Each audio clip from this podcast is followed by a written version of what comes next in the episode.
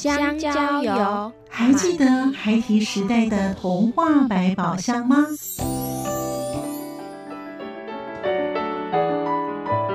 我是桂文雅，世界是一本美丽的书。我是曹俊彦，从小就喜欢画画。我的人生，我是王淑芬。当全世界都在下雨，泥泞不堪，全世界。我是王家珍，持续不断，好好的写。我是林世仁，创作儿童文学，让我找到自己生命中的阳光，可以探寻到生命中充满不可思议的兴奋。现在就跟着徐凡，我们一起施展魔法，回到时光隧道里，一起去挖掘笔尖上孩提的奇幻之旅吧。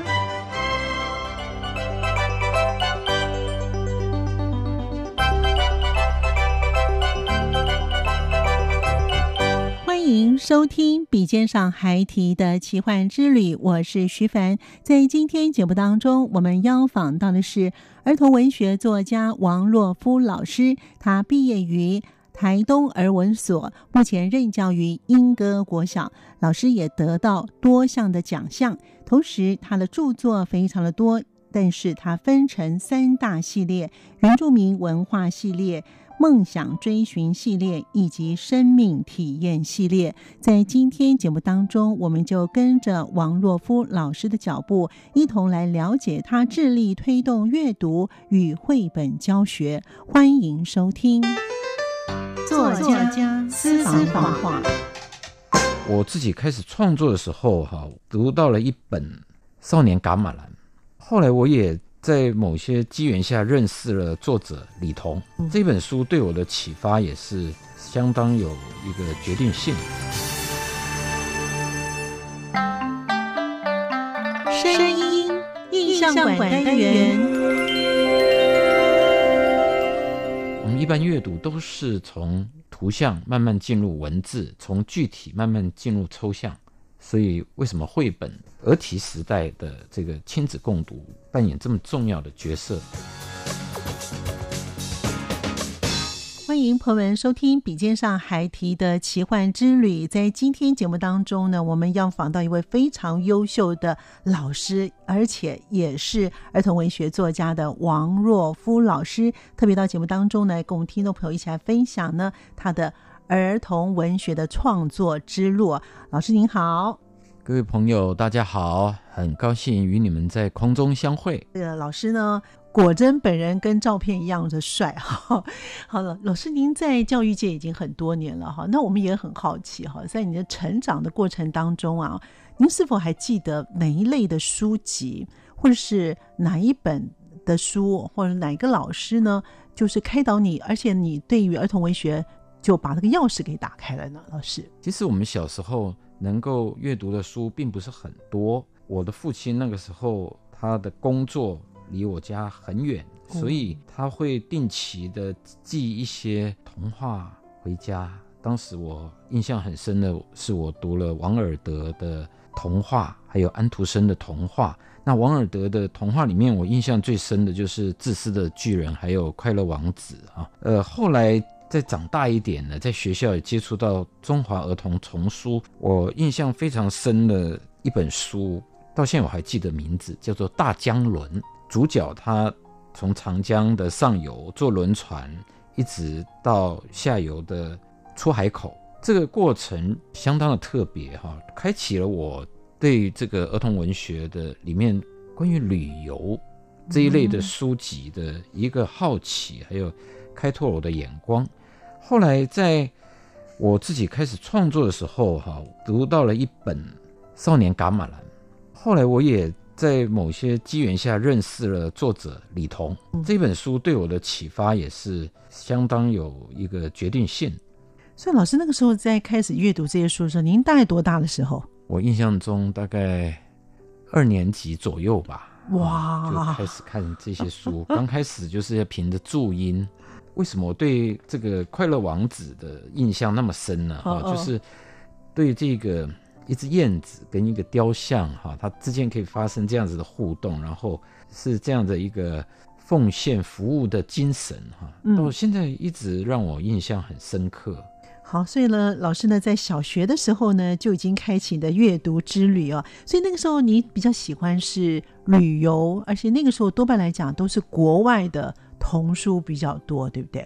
是，可惜的就是说，我们慢慢上了国中、高中以后啊，就比较在没有去阅读的时间的状况下，哈，这个兴趣就断了。哦，就所以老师是在小学的时候阅读，嗯、国中、高中开始在念教科书了，准备考试。对，然后到。高中快要考大学的时候，因为心情苦闷，哦、也会跑去阅读一些文学类的作品。嗯嗯、哦哎。后来上了大学，就开始发展我写作的兴趣。这老师大学的时候开始写作了？是的。所以老师身份很多元哈，是小学老师，然后您也担任教科书的编辑哦，而且你也到处去演讲，同时呢，你也推动阅读。那是不是可以请老师跟我们听众朋友分享一下，就是阅读跟绘本的教学哦？因为我们看到您也会到学校去推一些呃绘本跟这个阅读的教学，这两种有什么样的重要性呢？老师，绘本它是在小朋友。刚认识了一些字，他可以借着图像去领略那种优雅的氛围啊，作者的想要提供的一些想象力啊、诗意，他可以从图像里面去得到。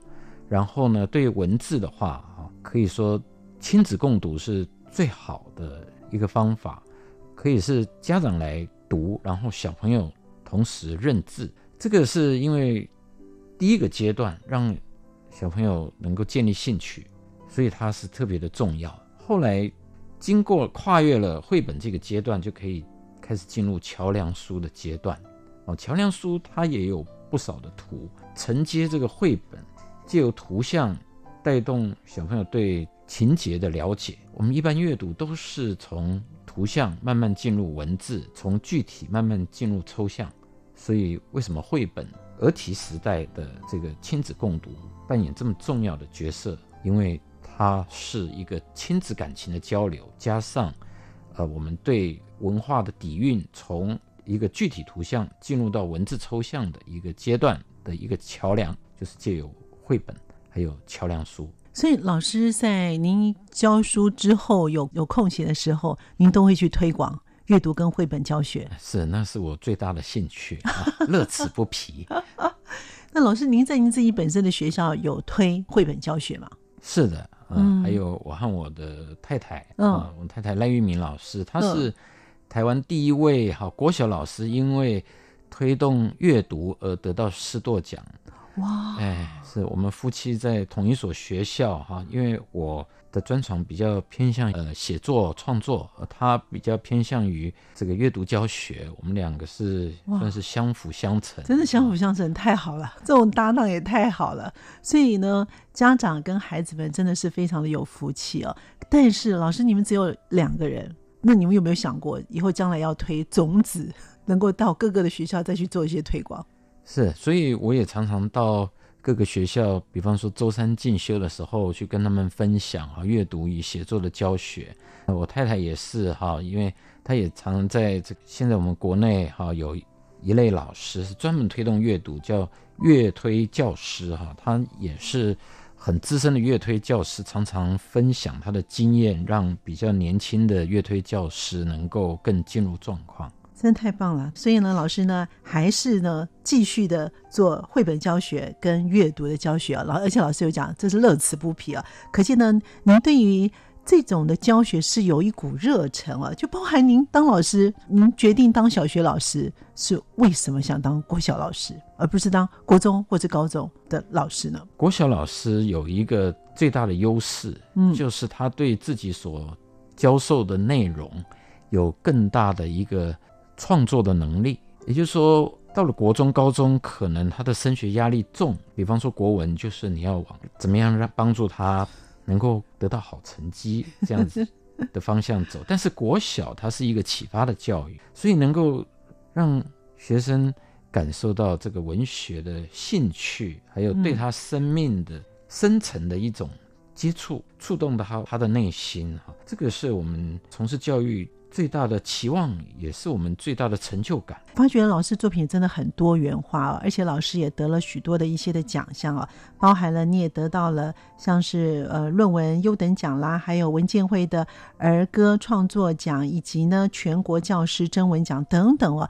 其实您的作品呢多元之外呢，内容呢是非常活泼的，而且非常有趣的，而且都是让孩子们呢会觉得眼睛一亮的。所以因此。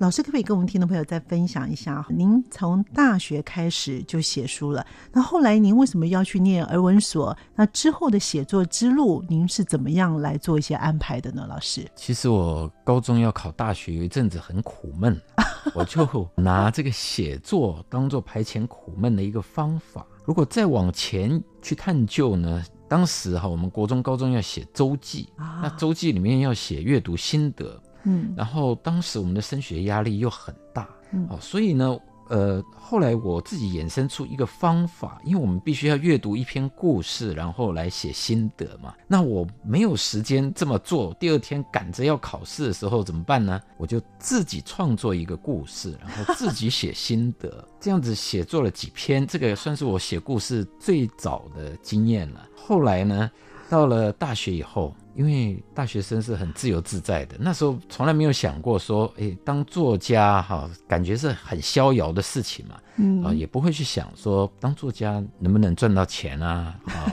会不会有地位啊，这些从来没有去想，就纯粹为了乐趣在写作。后来当我大学毕业要就业的时候，跟我的父母讨论说，如果我去当作家。你们有什么感觉呢？嗯，你父母怎么说呢？当时他们的眉头就皱起来了，然后我妈妈就说：“呃，当作家是很好，但是呢，恐怕呢，这样子你可能第一个你养不活自己。”第二个呢，担心你可能结不了婚。我当时啊，就发现真的是理想跟现实有巨大的差距。嗯，真的，我们文学其实算是人类，如果说从马斯洛的五个需求来讲啊，它是算是最顶级的一个自我实现的需求了。在你其他的安全感啊、啊经济方面的问题都没有满足之前，要追求这样子的目标是有点困难。但是后来啊，成为国小老师以后，我就发现我其他的需求很快就满足了啊！真的是国家照顾我们哈，让我们觉得很安定。以后我就有时间去创作。后来我就真的成为了一个作家。所以你母亲不会皱眉头了？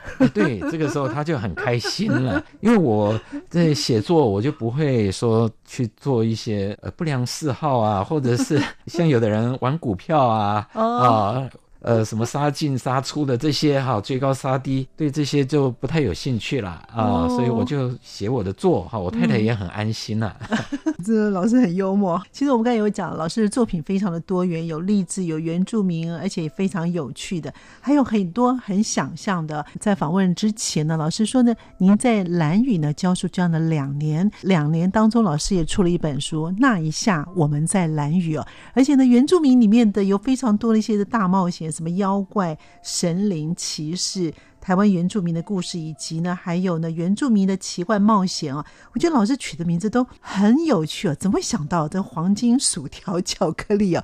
非真的非常的多元啊！所以老师在这么多不同的类别的作品当中，有没有就是当您在写这本书或者这一套书系的时候，您就已开始有个主题，希望能够传达给孩子们一些什么样的？思想或者是一些的讯息呢？老师，是我的作品大概分三大方向。嗯，呃，我三个长篇，那一下我们在蓝雨，妖怪神灵与骑士，黄金薯条巧克力，它是属于我的原住民三部曲。因为我第一年当正式老师的时候，我就选择到蓝屿去教书，因为只有国小老师可能有这种特权，不像。呃，如果说是清楚科学园区的工程师，他大概就只能待在那个园区。啊，我们国小老师不受地点限制，我就选择了兰屿。一定没有人跟你抢。不尽然哦，因为兰屿它有蛮好的宿舍，它宿舍有冷气哦，有冰箱哦，而且兰屿其实对我们写作的人是天堂，因为它有很丰富的自然生态，还有丰富的原住民文化。所以其实兰屿的缺还算蛮抢手的哦，真的、哦。哎，对。然后呢，我在那边教书教了两年，所以接触到很多原住民的文化。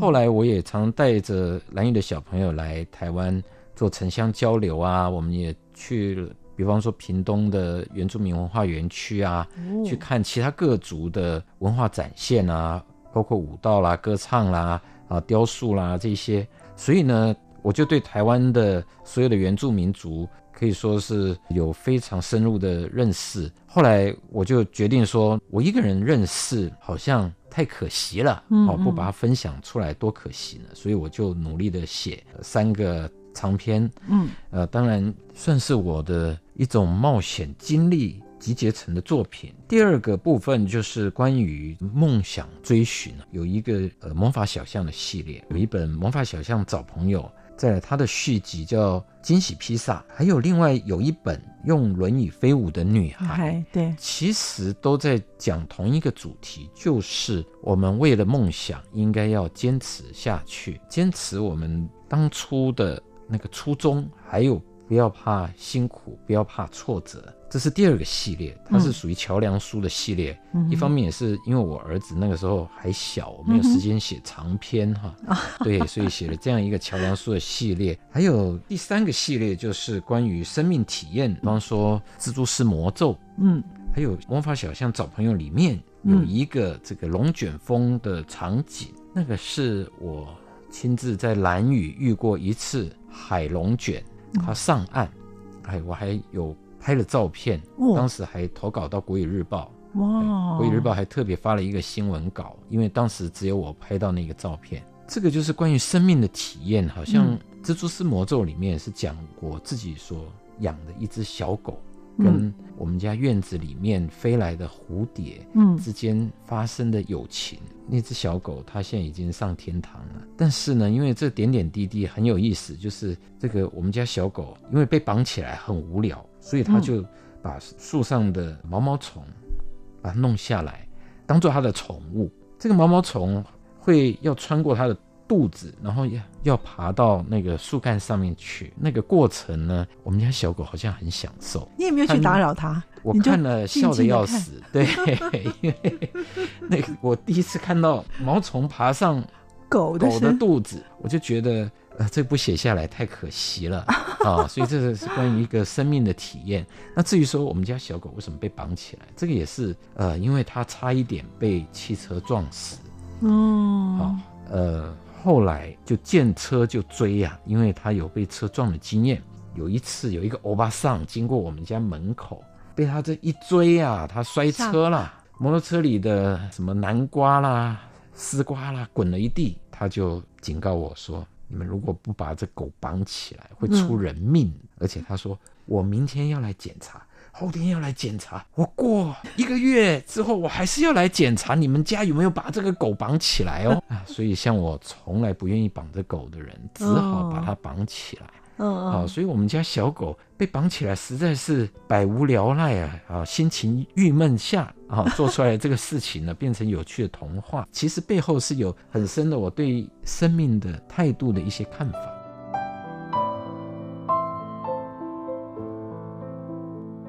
在儿童文学作家王洛夫老师身上，我们看到了无限的想象力与观察力。老师也致力推广童诗教学，为什么呢？因为老师说，儿童是天生的诗人。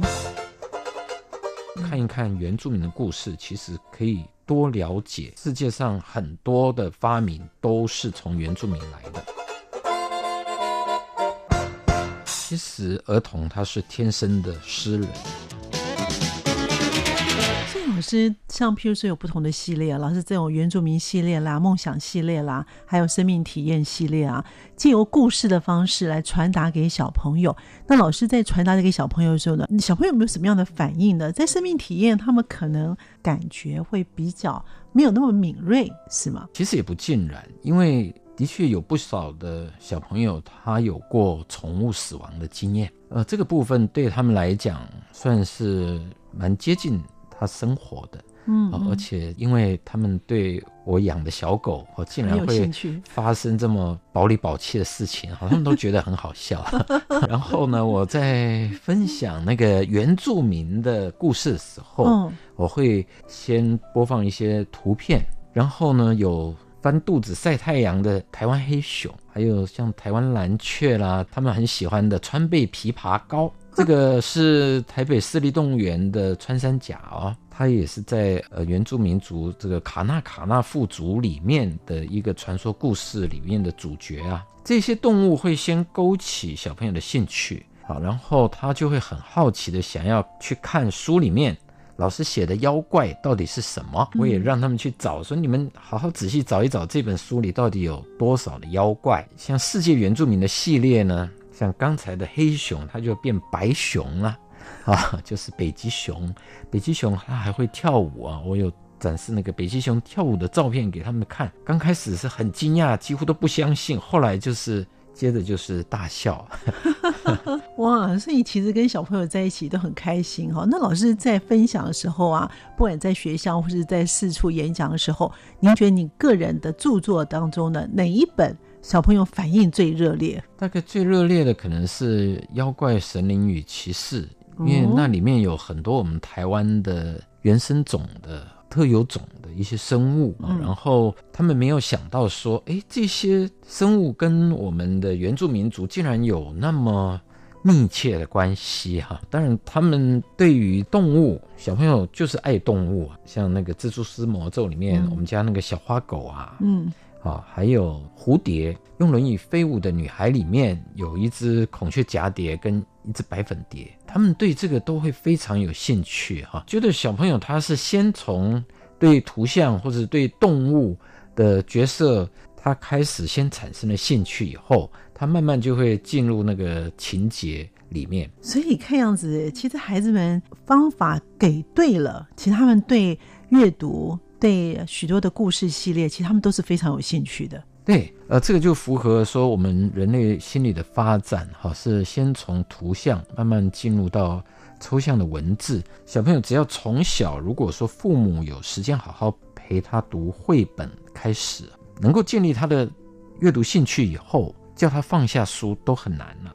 您刚才有提到说呢，您的三大系列当中有一个系列呢是原住民三部曲的系列书籍哦。那老师自己本身也在兰屿待过，而且您也对于这种原住民的都有一些研究。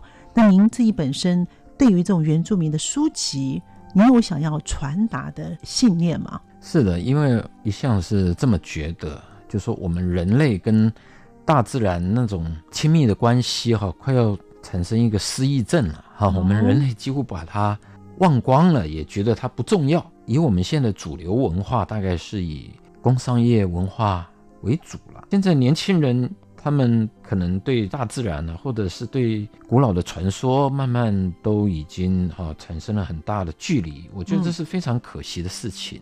所以原住民的故事里面，其实有我们人类以前怎么跟大自然相处的一些经验。所以，对我们现在怎么样恢复跟大自然和谐的关系是非常重要的。嗯，呃，而且原住民族绝不是我们想象的文化落后，这个其实是来自于某一些自以为自己很进步的民族，他们的那种种族优越感。其实呢，原住民他是很进步的。比方说，我这本书哈，黄金薯条巧克力，世界上曾经拥有最多黄金的国家。并不是那些，不是你现在看到的美国、英国这种经济强国，嗯，嗯，而是印加帝国。对啊，嗯，因为这个印加帝国当时几乎每一个人都把大片大片的黄金带在身上当装饰品，这个就激发了西班牙一个一个入侵者哈，叫皮萨罗的野心，所以他就绑架了他们的国王，这个就是造成白人侵略中南美洲的原住民的一个。开端，薯条又是谁发明的呢？这个绝对不是麦当劳发明的，也不是法国人发明的。薯条它原来是来自于印加跟玛雅，他们最早把马铃薯改良成功。嗯本来马铃薯是一种带有毒性的植物，吃了会会拉肚子的。哦，他们把它做了品种改良以后，后来马铃薯呢，它曾经在全世界的大饥荒之中解救了很多的人类啊，所以这些原住民的智慧是我们不容小看的。也因此呢，我也也有一点反主流文化，因为我们现在的年轻人似乎对主流文化太过于热衷而失去了一种思考判断的能力。嗯，所以看一看原住民的故事，其实可以多了解世界上很多的发明都是从原住民来的。哇，老师写这本书的时候，您要查很多的资料哎，哈，什么印加帝国啊这些啊，要把相关的这些东西再把它组装成为老师想要传达的故事。对，是。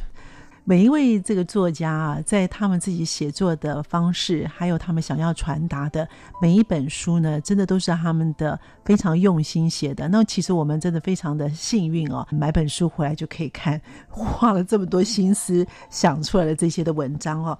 那老师，其实因为我看到您的脸书上面啊，你常常会讲到童诗，因为你也在像是国语日报啦，还有儿童周刊啦，教童诗写作的教学哦。那老师希望。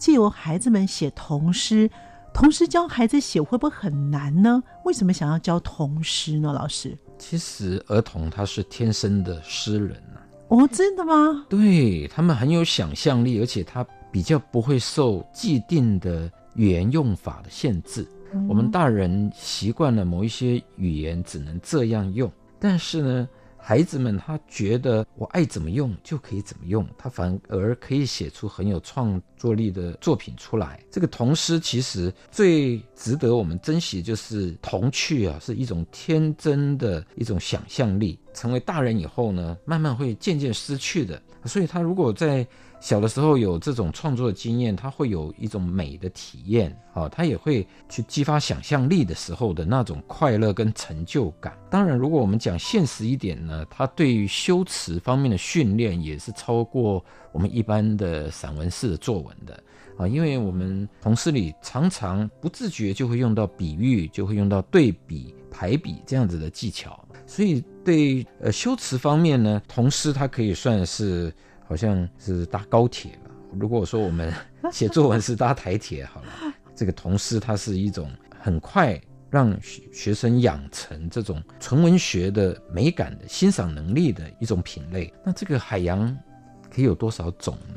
我们大人大概想，海洋大概就是呃太平洋、呃大西洋，还会有什么地中海吧？嗯，我们大人会这样想。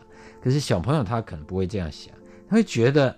这片树林好像绿色的海，这稻田像金色的海。是啊，阳光它也是一个透明的海啊。彩虹呢，它是一条流进大海的河。小朋友他会有无穷的想象力，因为他不受限制。今天非常感谢儿童文学作家王洛夫老师与我们分享他的创作之路。感谢你的收听，我们下次见，拜拜。好，谢谢各位朋友，再见。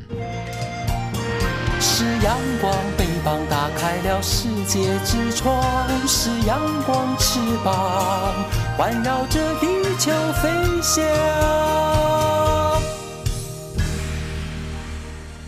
感谢朋友们的收听，我们下次见。